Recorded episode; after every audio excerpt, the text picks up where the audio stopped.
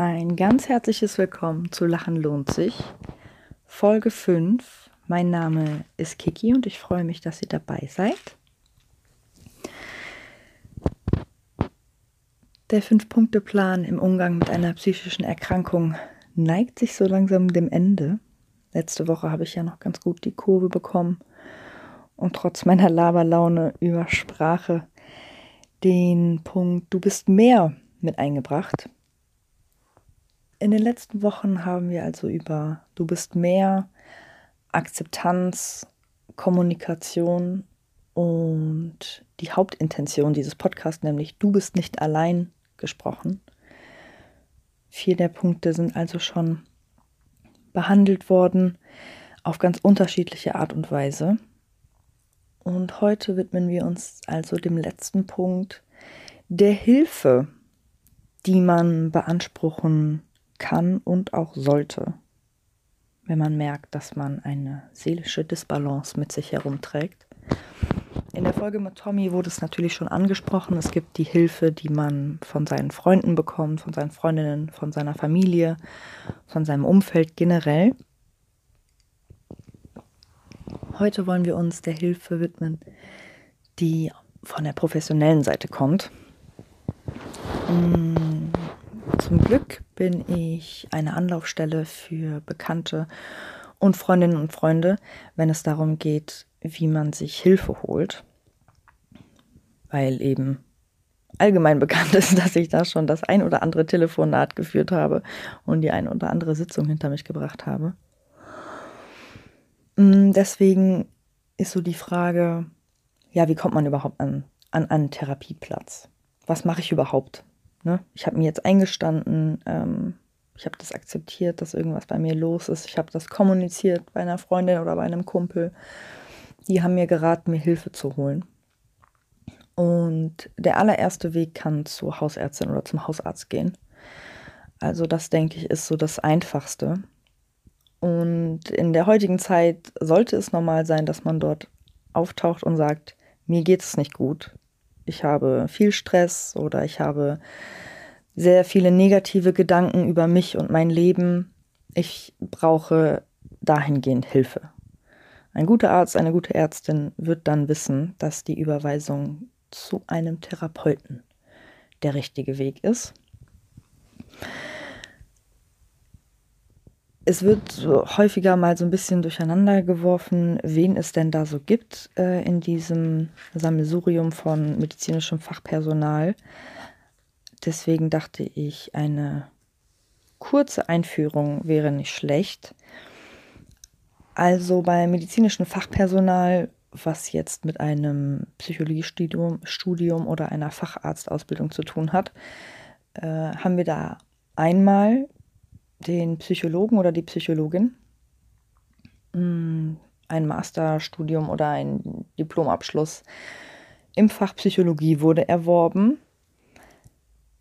Ein Psychologe oder eine Psychologin ist aber nicht dafür da, um Medikamente aufzuschreiben oder eine Therapie zu machen, im klassischen Sinne.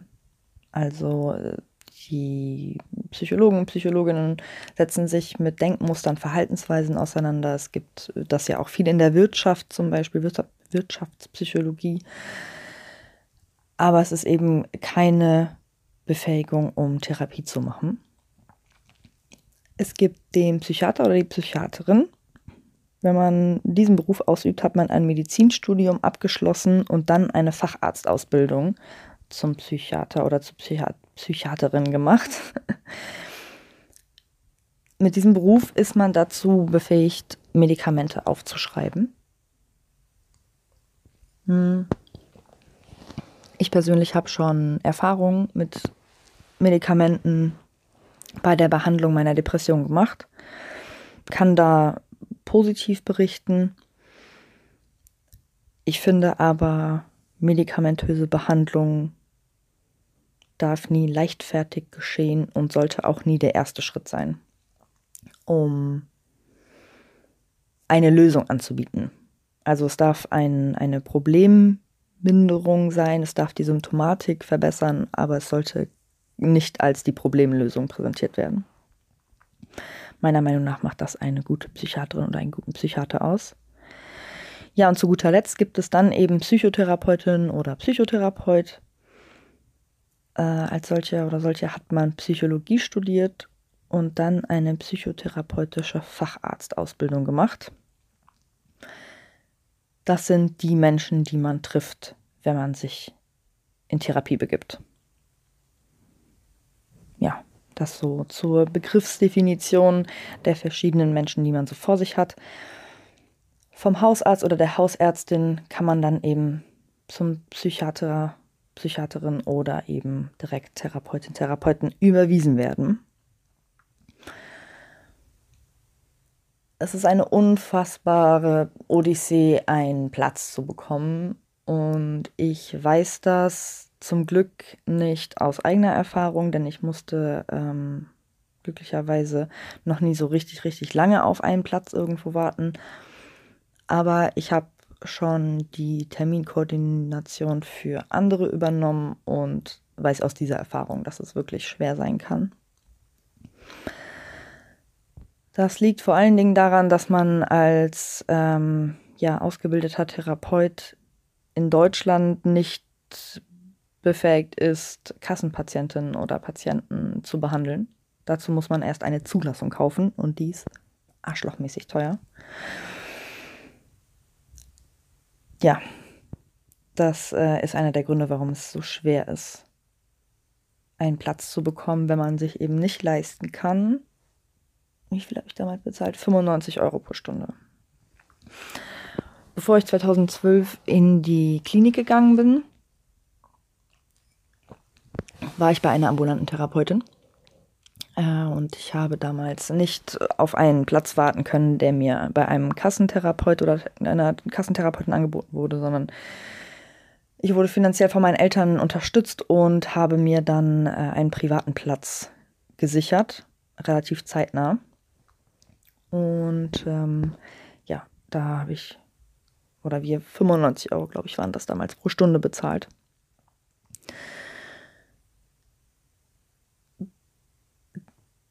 Vor der stationären Therapie war ich, wie gesagt, in der ambulanten Therapie. Damit wären wir auch schon bei den Therapiearten, die es so gibt. Es gibt auch noch so ein Zwischending, das ist zum Beispiel eine Tagesklinik. Für die, die das noch nicht gehört haben, eine Tagesklinik ist ein Ort, an dem man mehrere Stunden am Tag verbringt, meist von morgens bis abends, dann aber zum Abendessen und zur Nacht eben nach Hause gehen kann. Also so eine Zwischenform von ambulantem und stationärem Aufenthalt. Es gibt verschiedene Therapieformen, Arten. Jetzt weiß ich natürlich nicht, wie ich das also benennen soll. Hm, ganz klassisch unterscheidet man da zwischen der Verhaltenstherapie und der tiefenpsychologisch fundierten Therapie. Die Verhaltenstherapie ist etwas, was den Fokus auf das Neuprogrammieren von erlernten Verhaltensweisen legt im aktuellen Alltagsbezug. Also wie kann ich ganz aktiv in meinem Alltag Denkmuster von mir neu strukturieren, abändern, dass mir meine Lebenssituation erleichtert wird. Ein ganz plastisches Beispiel.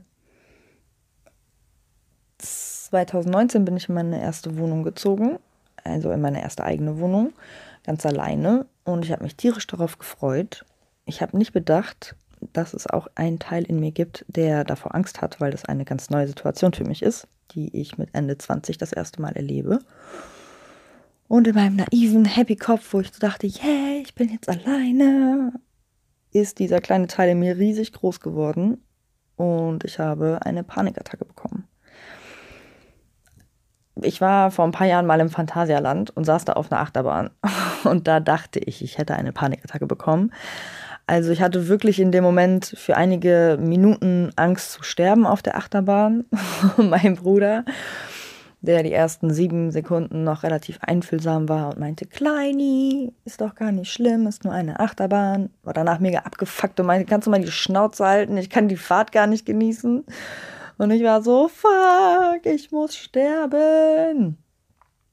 Aber als ich dann 2019 hier alleine war zu Hause das erste Mal, und dann eine Panikattacke bekommen habe, habe ich gemerkt, okay, auf der Achterbahn, das war äh, die kleine Cousine einer Panikattacke.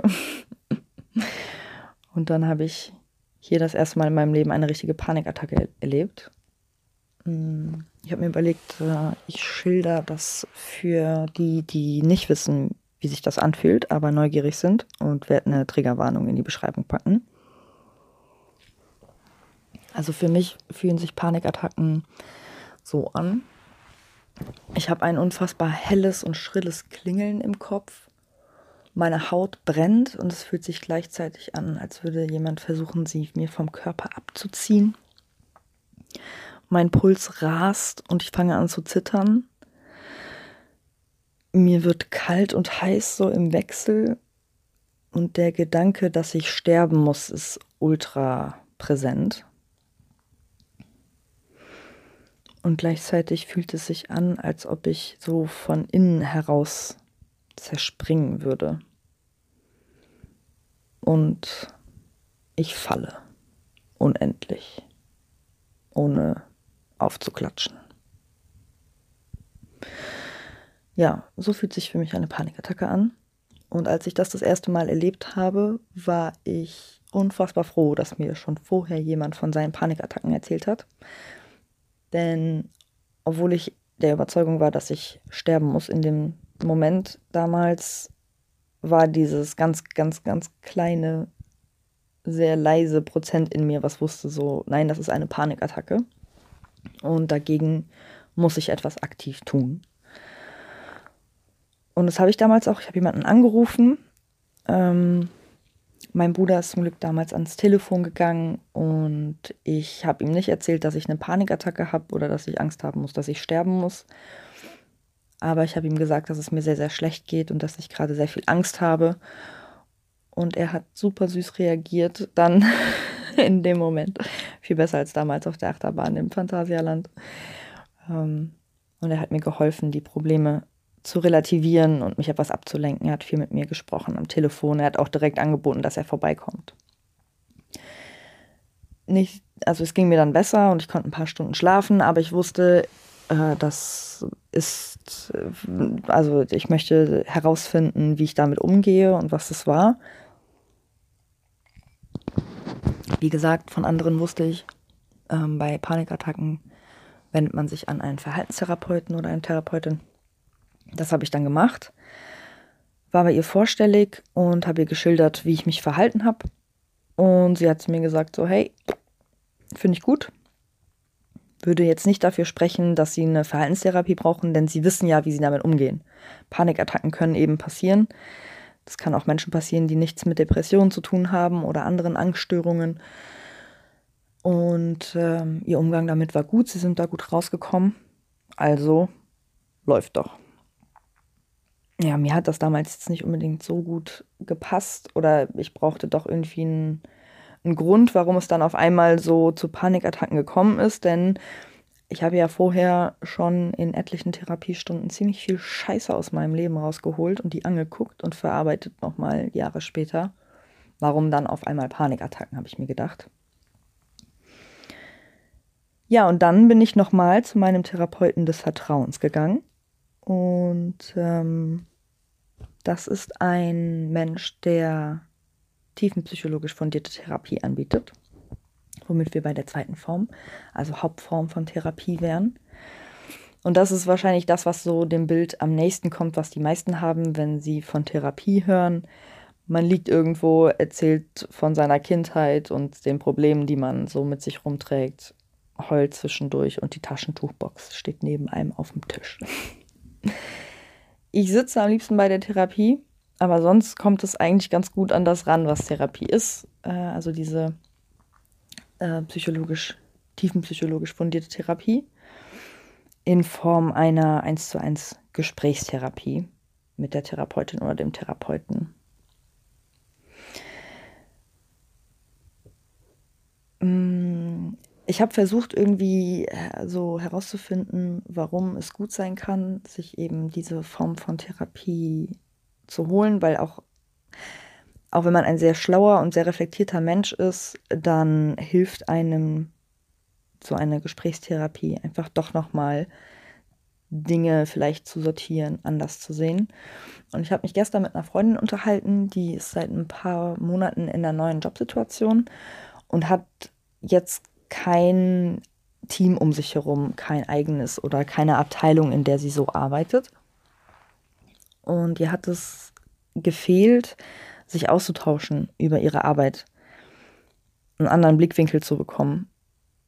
Seit ein paar Wochen hat sie jetzt eine Arbeitskollegin bei sich in den Räumlichkeiten, mit der kann sie das eben machen. Sie erzählt etwas und auch wenn die Arbeitskollegin gar nicht so im Thema drin ist und nicht alle hm, Hintergründe vielleicht kennt oder versteht, trotzdem tut es eben gut, mal etwas auszusprechen, etwas laut zu sagen und eine Reaktion darauf zu bekommen. Von manchen Menschen, die zur Therapie gehen, höre ich, dass sie enttäuscht sind. Also wenn sie so eine tiefen äh, psychologisch fundierte Therapie machen. Denn sie sind dann enttäuscht, weil keine Meinung von der Therapeutin oder dem Therapeuten kommt. Sagen dann, ja, sitzt nur da und stellt nur Fragen. Ja, und das ist halt der Unterschied zu so einem Gespräch wie auf der Arbeit. Äh, wenn man ein, eine Gesprächstherapie macht, man ist nicht da, um die Meinung des Therapeuten zu hören oder der Therapeutin, sondern die sind dafür da, um einen Raum zu schaffen, damit man erstmal alles aussprechen und loswerden kann. In einem geschützten Raum, in dem es nur um einen selber geht. Vordergründig, natürlich spielen andere Personen immer irgendwie eine Rolle. Und dass eben durch Fragen ermöglicht wird, dass man selber andere Blickwinkel einnimmt. Also man bekommt nicht die subjektive Meinung von jemand anderem, sondern man bekommt die Möglichkeit, in andere Blickwinkel zu springen, andere Perspektiven wahrzunehmen.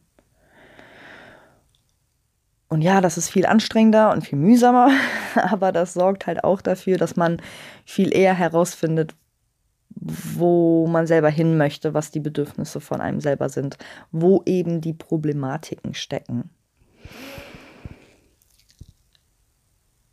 Ich habe äh, versucht, ein plastisches Beispiel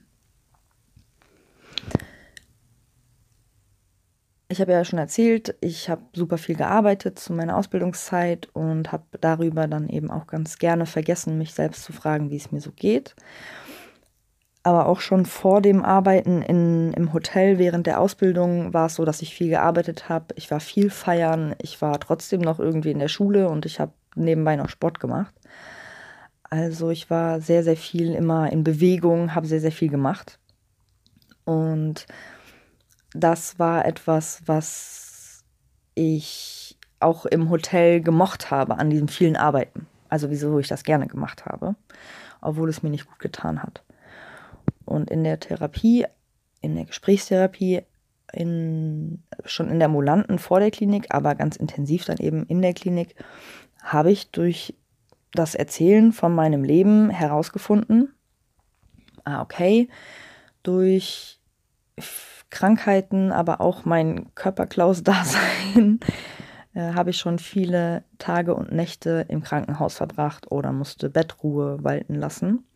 Ich wurde schon sehr viel operiert in meinem Leben und ich habe fünf Jahre in meinem Leben ein orthopädisches Korsett getragen. Und dieses Korsett hat leider nichts mit ansehnlichen Baumwollstützen zu tun, die man sich äh, mit vielen Knoten um den Oberkörper schnürt, sondern das ist ein sehr steifes aus äh, Metall und Kunststoff gefertigtes Gestell, was den Rücken in eine bestimmte Position drückt. In meinem Fall hat es dafür gesorgt, dass ich nicht im Rollstuhl lande. Und deswegen bin ich natürlich sehr dankbar, dass es diese Möglichkeiten damals gab, medizinisch wie auch ja, kohletechnisch und dass meine Eltern äh, diese Schritte mit mir gegangen sind. Nichtsdestotrotz hat es dafür gesorgt, dass ich halt fünf Jahre in einer sehr, sehr prägenden Zeit in meinem Leben, in der Pubertät, sehr viel nicht machen konnte und auf sehr viel verzichten musste, um halt nicht im Rollstuhl zu landen und damit ich keine Rückenschmerzen habe. Und das habe ich dann überkompensiert. Wenn man das jetzt so erzählt, dann ist es halt total klar. dann denkt sich jeder, jo, das ist halt Psychologen einmal eins, hat man irgendwo schon mal gehört. Aber ich musste da halt selber erstmal drauf kommen. Ich war erstmal irgendwie ein Anfang 20-jähriges, junges, heranwachsendes Frau, Mädchen, was ähm, voll viel gearbeitet hat, weil es wusste, okay, sobald es Stille in meinem Kopf gibt, fangen beschissene Gedanken an, Überhand zu gewinnen und ich fühle mich mega scheiße. Dass aber halt dieser ganze Rattenschwanz irgendwie so vorausgegangen ist, ja, das musste ich eben erstmal sortieren. Und das habe ich in der tiefen, tiefen psychologisch fundierten Therapie gelernt. In einer Gesprächstherapie. In mehreren Gesprächstherapien. Ich habe auch eine Traumatherapie gemacht. Ähm, das ist auch nochmal eine spezielle Form der Therapie. Gehört zu einer der Unterkategorien, die ich jetzt hier nicht ansprechen möchte, denn das würde den Rahmen einfach sprengen. Welche Gruppe ich aber auf jeden Fall noch aufzeigen möchte, neben der Verhaltenstherapie und der tiefen psychologisch fundierten Therapie, ist die systemische Therapie, die, wie der Name schon sagt, ein System anschaut, nämlich die Familie oder das soziale Gefüge, in dem wir uns bewegen. Diese Therapieform hat also nicht nur äh, die einzelne Person im Fokus, sondern ja, eine Struktur, in der wir uns bewegen, ein System. Und als vierte große Gruppe möchte ich die Gruppentherapie nennen, die für mich nochmal einen ganz eigenen Stellenwert hat. Denn sie ist für mich so eine Mischform aus ja, den vorangegangenen drei Therapien. Denn dadurch, dass man mit meist erst fremden Menschen und Menschen, mit denen man eben nicht verwandt oder befreundet ist, zusammensitzt und über die Probleme spricht und seine Ratschläge gibt und andere Ratschläge aufnimmt, hat man ganz situationsbezogen Konflikte oder Gefühle, die man eben ja verhaltenstherapeutisch begutachten und anpacken kann.